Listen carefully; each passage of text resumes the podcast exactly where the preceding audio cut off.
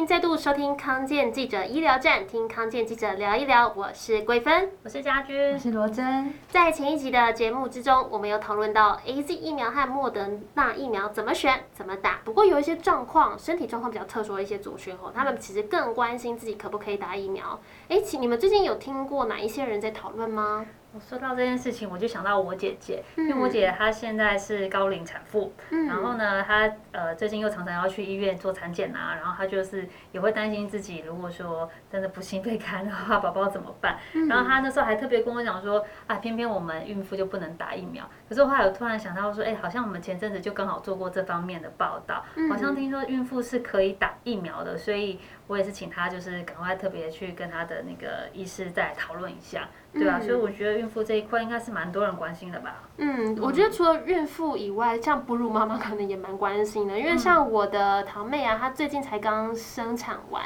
然后她还在哺乳当中，她就在。呃，我们录这一集的呃前前几分钟，他才就是传讯息跟我讲说，哎，到底哪里有莫德纳疫苗可以打？因为莫德纳疫疫苗是 mRNA 疫苗，然后也是现在医学呃妇产科医学会比较推荐孕妇优先是打疫苗。可是问题是，他已经生完孩子了，然后我就跟他讲说，哎，你应该两种，不管是莫德纳疫苗或 AZ 疫苗都可以打吧？就他这样跟我回复，所以说。他觉得如果有莫德纳就打莫德纳，因为哺乳妈妈也想比照孕妇。哎、欸，所以说他的资讯还蛮先进，嗯、他已经知道可以打，而且还知道怎么打。哦，因为他本身他的职业就是药师啊。哦，所以他现在是本来就有机会可以打了。对对对。哦，那他比我姐好，因为现在的那个疫苗对象好像还没有到一般的孕妇。还没有，在我们录这集的时候还没有到。对。哦、对 OK OK。好，那所以说看来其实很多人都会因为担心自己的身体状况，哈，不知道可不可以打。打打打疫苗这样子，所以我们今天就选定一个讨论的主题，就是包括孕妇以及癌症病人到底可不可以打疫苗这样子。那我先来问家俊哈，嗯，你是因为你是我们 三个人里面唯一一个妈妈，嗯，对，如果今天是你怀孕，而且又是第一线的防疫人员，你在面对要不要打疫苗这件事情，你会不会有一些担忧呢？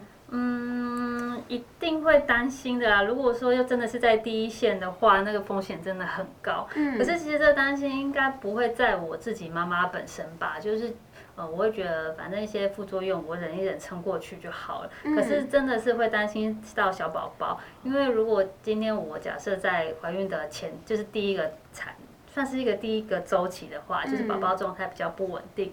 如果这时候又打疫苗，你不知道会不会对宝宝有影响啊？嗯。然后如果说今天好，我在孕期的第三产程，好像感觉宝宝比较稳定了。但是如果今天我打疫苗出了什么状况啊，到时候如果宝宝出来真的有问题，我一定会自责到不行。呃，就像你姐姐现在在担心的状况一样。对啊，对啊，对啊。OK，好，所以看很多准妈咪的担忧都是这样。不过我想现在准妈咪们都可以放心啊，因为就就像我们提到前阵子台湾妇产科医学会跟台湾周产期医学会这些专家都跳出来说后，根据国外三万多名的孕妇打新冠疫苗的经验呢，在孕期的任何阶段，包括怀孕的初期哦，打疫苗都不会增加早产、流产、胎儿畸形、胎死腹中或其他妊娠并发症的风险。而且就算只是在备孕中，也不会影响到怀孕的功能。嗯嗯。那我觉得比较特别的是哈，有研究报告显示呢，孕妇孕妇在第三的孕期施打新冠疫苗呢，反而可以在新生儿身上测到一些保护的抗体。这代表着呢，就是对新生儿可以产生防护的作用。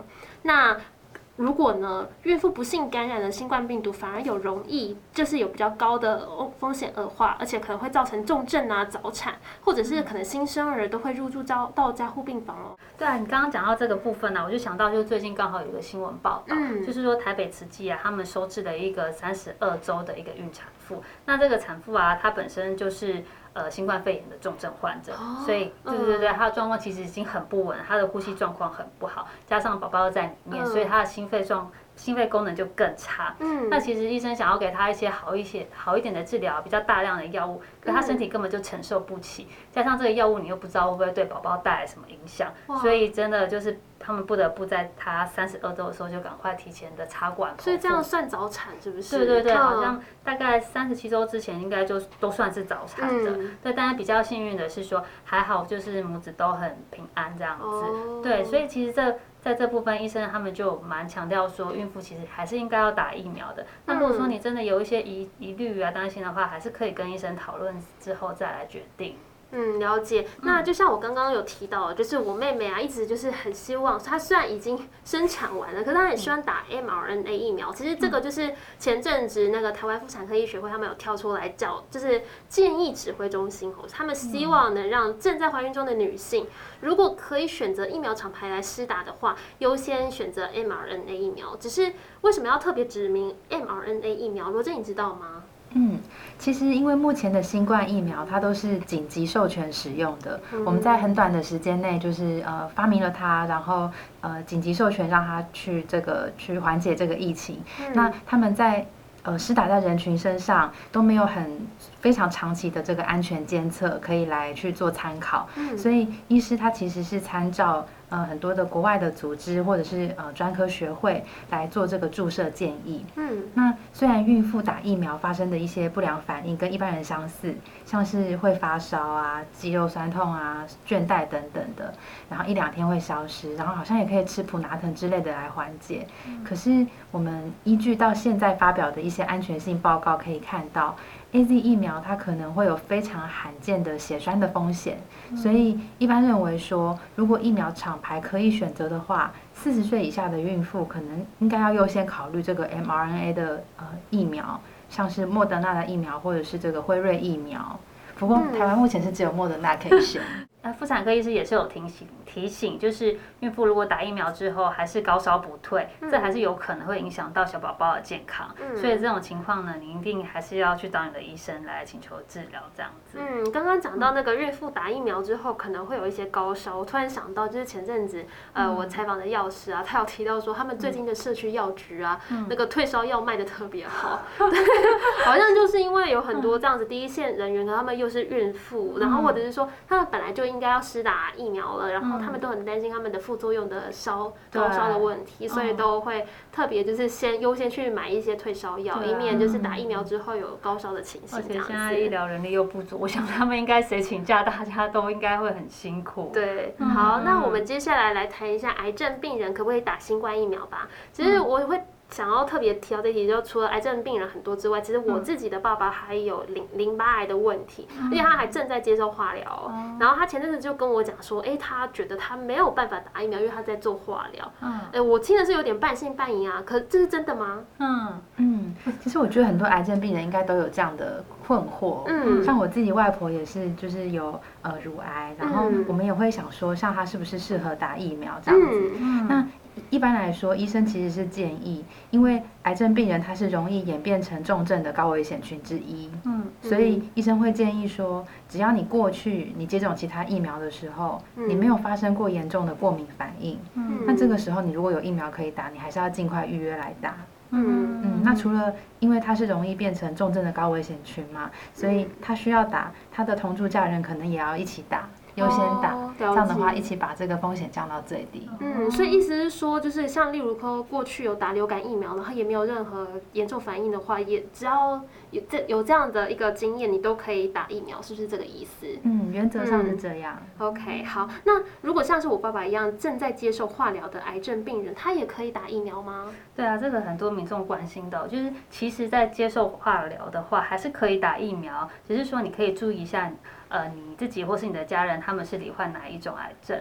以乳癌呀、大肠癌啊、肺癌这一类实体肿瘤的病人来说，不管在化疗或者是标靶治疗的期间，随时都可以打疫苗，它不会影响到你疫苗的免疫反应。但是这边要提醒一下，就是说，因为治疗的期间你的白血球是会下降的，所以最好可以选在白血球上升的时候再来打。疫苗这个时机会比较好。嗯、那其他的一些血癌型的呃癌症啊，像是白血病啊、骨髓瘤，或者是刚刚小芬提到爸爸是淋巴癌的话，哦、对，因为他们会接受强度比较高的化疗和白血球增生剂。对，没错。嗯，对，所以就是建议说白血球的那个数字回复了再打会比较好。嗯、然后另外呢，如果在接受造血干细胞移植的病人，这部分就建议三个月之后再打疫苗会比较好。嗯，好，谢谢家军。那我回去赶快跟我爸爸讲。对对对，还是要打。嗯，好，那如果是接受放射治疗的话，也可以打疫苗吗？嗯，放疗期间其实也是随时可以打疫苗的。好，那我现在来替我们这一集做简单的总结。不管女性呢，她是在备孕或者是怀孕的任何阶段，都可以打新冠疫苗，而且都不会增加早产、流产、胎儿畸形、胎死腹中或者是其他妊娠并发症的风险。第二，癌症病人还是可以打疫苗的，而且同住家人也应该优先是打疫苗。第三，如果是正在接接受化疗的血液癌病人，例如说白血病、骨髓瘤、淋巴癌等等，都建议等白血球数目恢复后再打疫苗哦。感谢大家的收听，康健记者医疗站，听康健记者聊一聊。我是桂芬，我是家君，我是罗真，我们下次空中再见，拜拜。拜拜。